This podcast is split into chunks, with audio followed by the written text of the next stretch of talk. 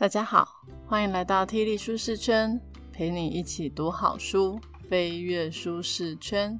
今天要跟大家介绍一本在几年前蛮有名的书，叫《脆弱的力量》。不知道大家对“脆弱”这两个字的定义是什么？感觉脆弱好像就是很软弱吗？像是有人怕鬼，有人怕高，有人怕虫。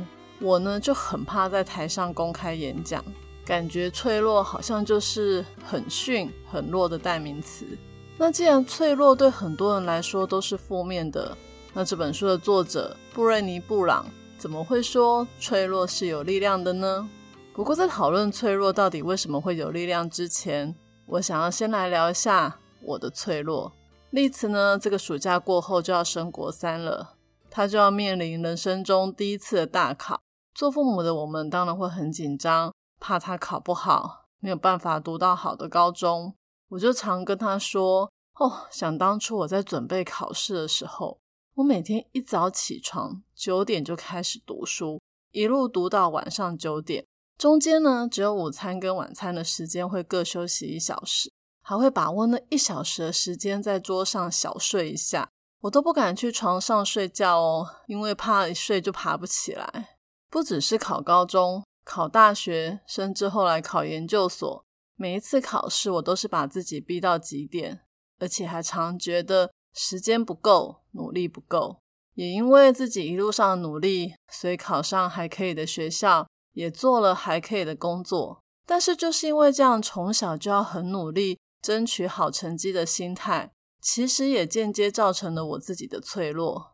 尤其是到了职场之后，我常都会觉得我的表现就代表我的价值。如果我没有努力，没有好的绩效，就很有可能会被老板讨厌，被公司抛弃。我记得有一次呢，我在工作的时候，我忘了确认一个行程，后来我才发现，诶，我自己犯错了。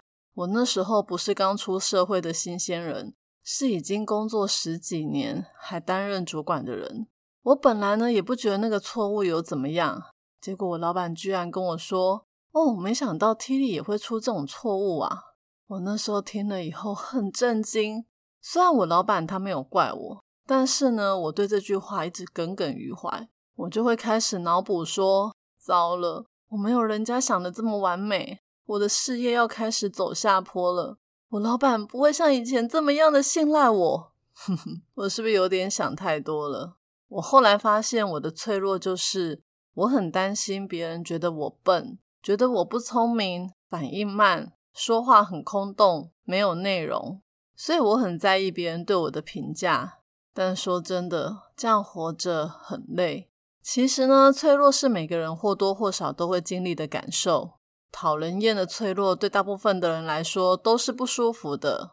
那如果真的是这样的话，脆弱到底要怎么样转化成我们的力量呢？好，那我们就开始吧。本节 podcast 将为你带来以下三个部分：一、克服自卑是接纳脆弱的关键；二、男女自卑大不同；三、防卫脆弱的武器。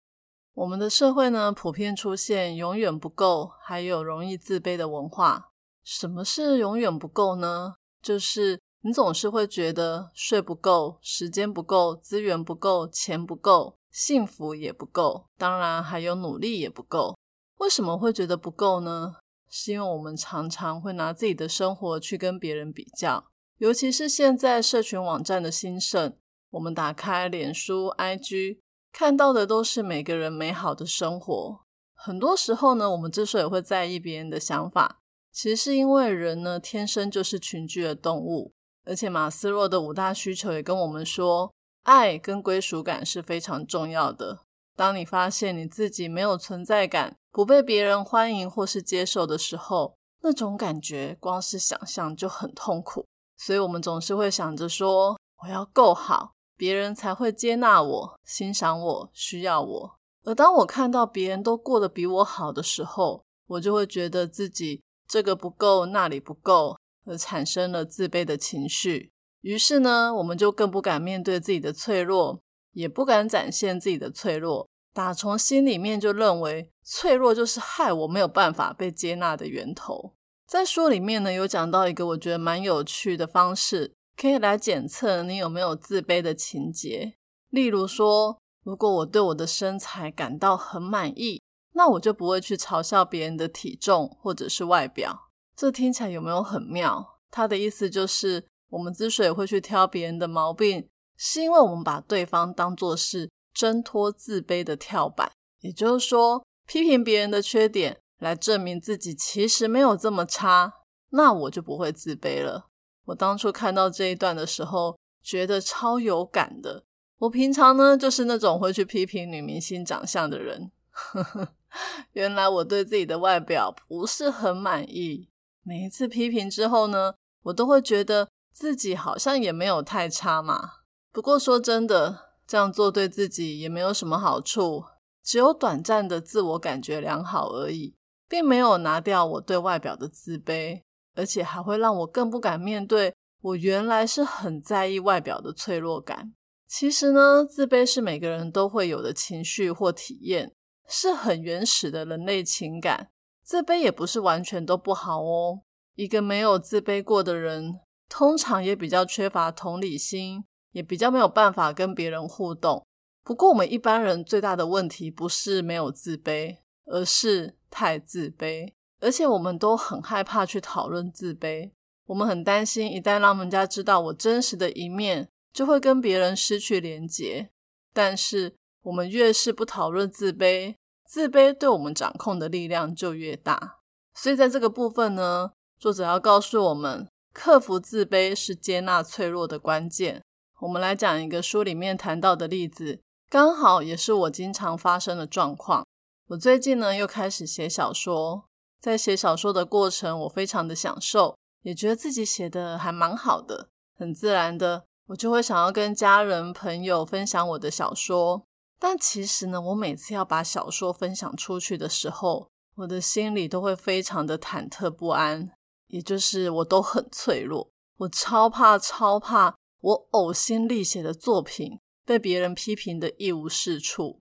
我每写完一个章节呢，我就会先拿给我老公跟女儿看，当他们看完的时候，我就会用很炙热的眼神看着他们。我希望他们可以说出一些赞美我的话。我女儿丽慈呢，从小就是一个天使，她很少批评别人，她都会说：“妈妈，我真的觉得你写的小说是我看过最好看的小说。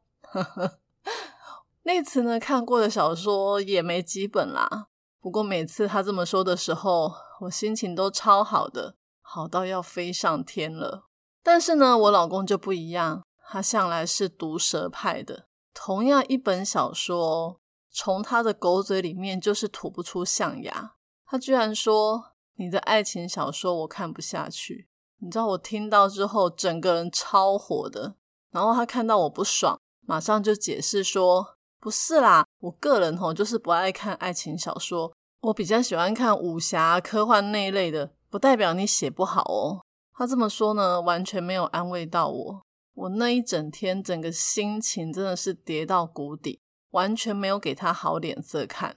最后，我决定再也不要给他看我的小说了，免得伤害我们夫妻间的感情。其实我有想过，为什么我会这么在意别人对我的评价呢？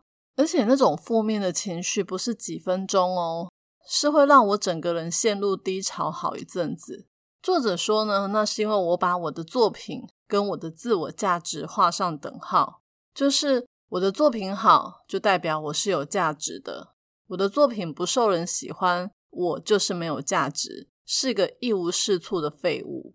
很多人呢，都会把自己的产出、作品啊、工作成效跟自我价值深深的连接在一起，但这么做呢，会有几种不好的结果。一个是，当别人批评你的时候，你不只会觉得心情很糟。你还会很有可能把自己作品里面最标新立异的部分拿掉，因为你会担心一般人没有办法接受你的想法，也因为这样，你的作品就会变得很平凡。又或者是有的人可能会因为这样产生自卑感，就不敢再去跟别人分享，然后也不敢去创作，不敢再去尝试。你们说说看，这样是不是得不偿失呢？我们刚刚讲的状况是。如果人家给你的作品负评的时候，那如果作品得到的不是负评，而是好评呢？其实那也不太好，因为你会更习惯把自己个人的价值交给别人来决定。被肯定几次之后，你就会被制约，变成了那一种想要迎合别人的完美主义者。真的诶，我就是完美主义者。我从小就觉得自己要表现好，我爸妈、老师、周围的人才会觉得我是有价值的，所以我很怕犯错。而且我发现我身边好多人都跟我一样有完美主义的状况。总归一句话就是，大家都害怕自己不够好。被身边的人抛弃，那我们知道，我们都会把作品跟自己的价值画上等号之后，该怎么办呢？就是我们要知道，你的价值远远超过一本小说、一张画、一个创意、一次的专案、一集的 podcast 或是一则的评论。当你跟别人分享的时候，不像想象的顺利，你会失望、会难过是正常的。但是这些评论都跟你个人的价值无关。不管怎么样，你都已经勇敢的去尝试了，你已经很对得起自己了。再回到我写小说那件事，我后来有跟我老公讨论，我为什么这么在意别人对我的评价。我也跟他说，我很不喜欢那种听到负评我就很生气难过的感觉。然后我老公居然跟我说，他虽然没有很喜欢我的作品。但是他打从心底的佩服我，可以写出二十万字的小说，这种恒心毅力是很多人没有的。而且很多人有天马行空的想法，但叫他们写小说，还真的写不出来呢。所以他看我是超有价值的，呵呵。看在他还是能够说出像样的人话，我就原谅他吧。接着第二部分，我们来聊。每个人呢或多或少都会有自卑的情绪，但引发男生与女生自卑的原因还蛮不一样的哦。书里面在讲到自卑的时候，有说自卑有十二种类型，但是我念完之后，大家应该也不会记得，所以我就不念了。最重要的是，你只要知道，在这十二种类型里面，普遍会让女生感觉到很有压力。最容易产生自卑感的第一名就是外貌，第二名就是为人母亲。讲到外貌，我想几乎每个女人都会希望自己再瘦一点、再年轻一点、再漂亮一点。我家丽子，她以前的食量超大的，有一点小胖，后来呢，我也不知道她怎么瘦下来的。总之呢，她现在的身材很刚好。有一天呢，我就跟她去逛夜市。那天呢，他吃没几样，就说他吃饱了不吃了。我就说你怎么不多吃一点？难得来一次夜市。他就说我不想要再变胖了。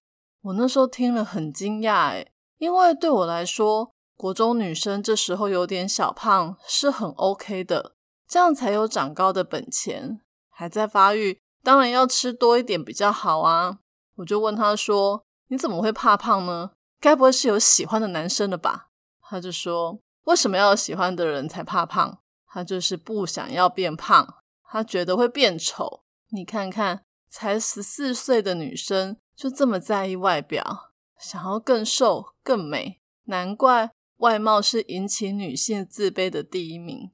女人真的很辛苦，在意外貌这件事情已经跟着我们一辈子了。成年之后，还有为人母亲的自卑在折磨我们。”怎么说呢？很多女人呢，到了适婚年龄的时候，都会被问：“你为什么不结婚？”结了婚之后呢，还会被问：“你为什么不生小孩？”已经生了一个小孩，还是经常会被问：“你怎么不生第二胎？”好，就算你很幸运的生了两胎，但苦难还是没有结束。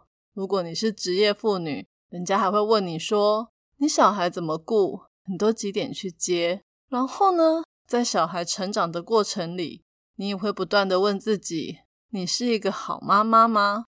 像你是不是曾经因为工作要加班而错过了孩子在学校的表演呢？这个社会呢，对女性的要求非常的特别，就是你必须要很完美。有一句话叫“出得厅堂，入得厨房”，而且你还要很优雅哦，好像那些身材啊、美貌、好妈妈这些事情。对你来说都可以轻松驾驭，大家应该都有在脸书或 IG 上看到一些很厉害的妈妈吧？她们总是可以把自己打扮得漂漂亮亮的，工作能力又强，没事还可以去逛街下午茶。最重要的是，养出来的孩子还优秀的不得了。而我呢，每天擦个粉底，画个眉毛就出门，工作累得要命，假日就只想要躺平，家事一堆没做。孩子的课业还糟得一塌糊涂，女人自卑的前两名我都有了。那身为女人该怎么办呢？刚前一部分有谈到，克服自卑是接纳脆弱的关键。要克服自卑，首先要先知道引发自卑的原因是什么。像是我可能会担心自己不是一个称职的妈妈。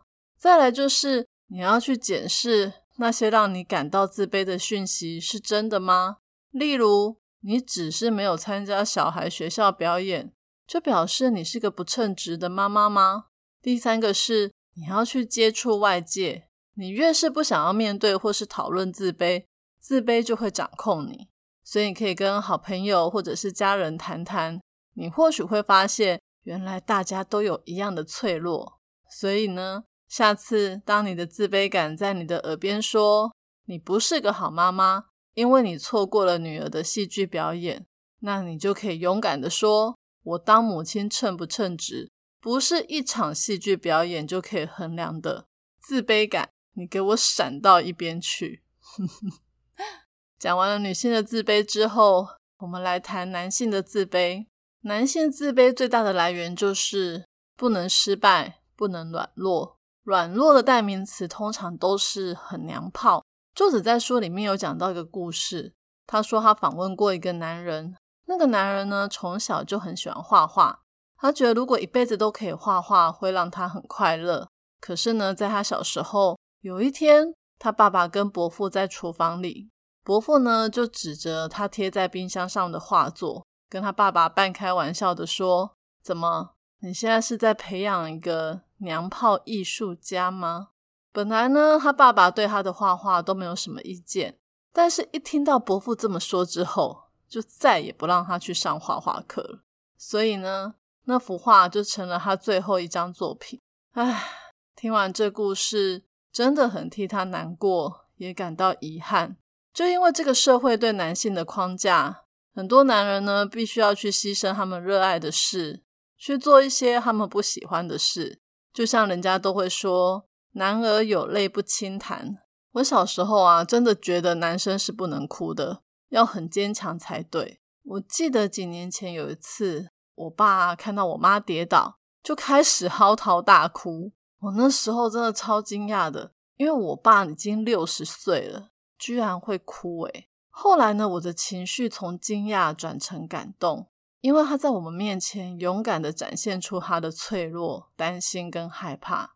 会让我真心的感觉到他很爱我妈诶不过作者在书里面也有提到，他在研究男性的时候，很常会有一种很令人难过的状况，就是我们常会跟男人说：“没关系，你可以展现你脆弱的一面，告诉我们你为什么感到害怕。”我们会想要透过这样的方法来达到彼此的交心，但其实呢？当男人真的在女人面前展现他的脆弱的时候，大部分的女人都是不自觉的表现出恐惧，甚至是很嫌恶，眼神中好像透露了一个讯息，就是拜托你也振作一点吧，可以有点男子气概吗？